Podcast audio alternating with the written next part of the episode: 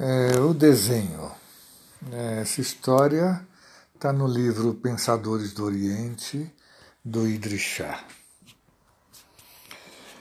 É, foi permitido uma vez a um funileiro que fora preso injustamente que recebesse um tapete tecido pela sua esposa. Ele se prostrava sobre o tapete dia e noite para fazer suas orações e depois de algum tempo disse aos carcereiros: Olha, eu sou pobre e não tenho esperanças, e vocês são mal pagos. Mas eu sou um funileiro. Tragam-me latão e ferramentas, e eu farei pequenos artefatos que vocês poderão vender no mercado e todos nós nos beneficiaremos.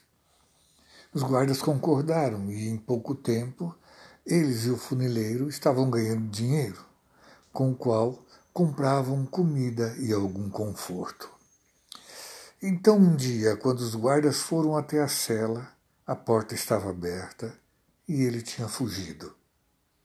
Muitos anos depois, quando a inocência desse homem já tinha sido provada, o homem que o prendeu perguntou-lhe como havia escapado, que mágica usara.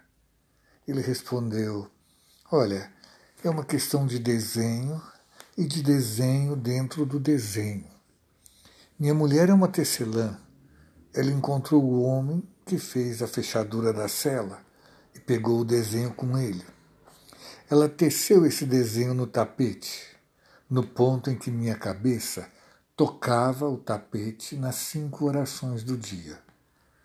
Eu olhei, eu trabalho com metal e esse desenho se parecia para mim com o interior de uma fechadura. Eu concebi o plano dos artefatos para obter o material para fazer a chave escapei. Essa, disse o mestre, é uma das maneiras pelas quais o homem pode escapar da tirania do seu cativeiro.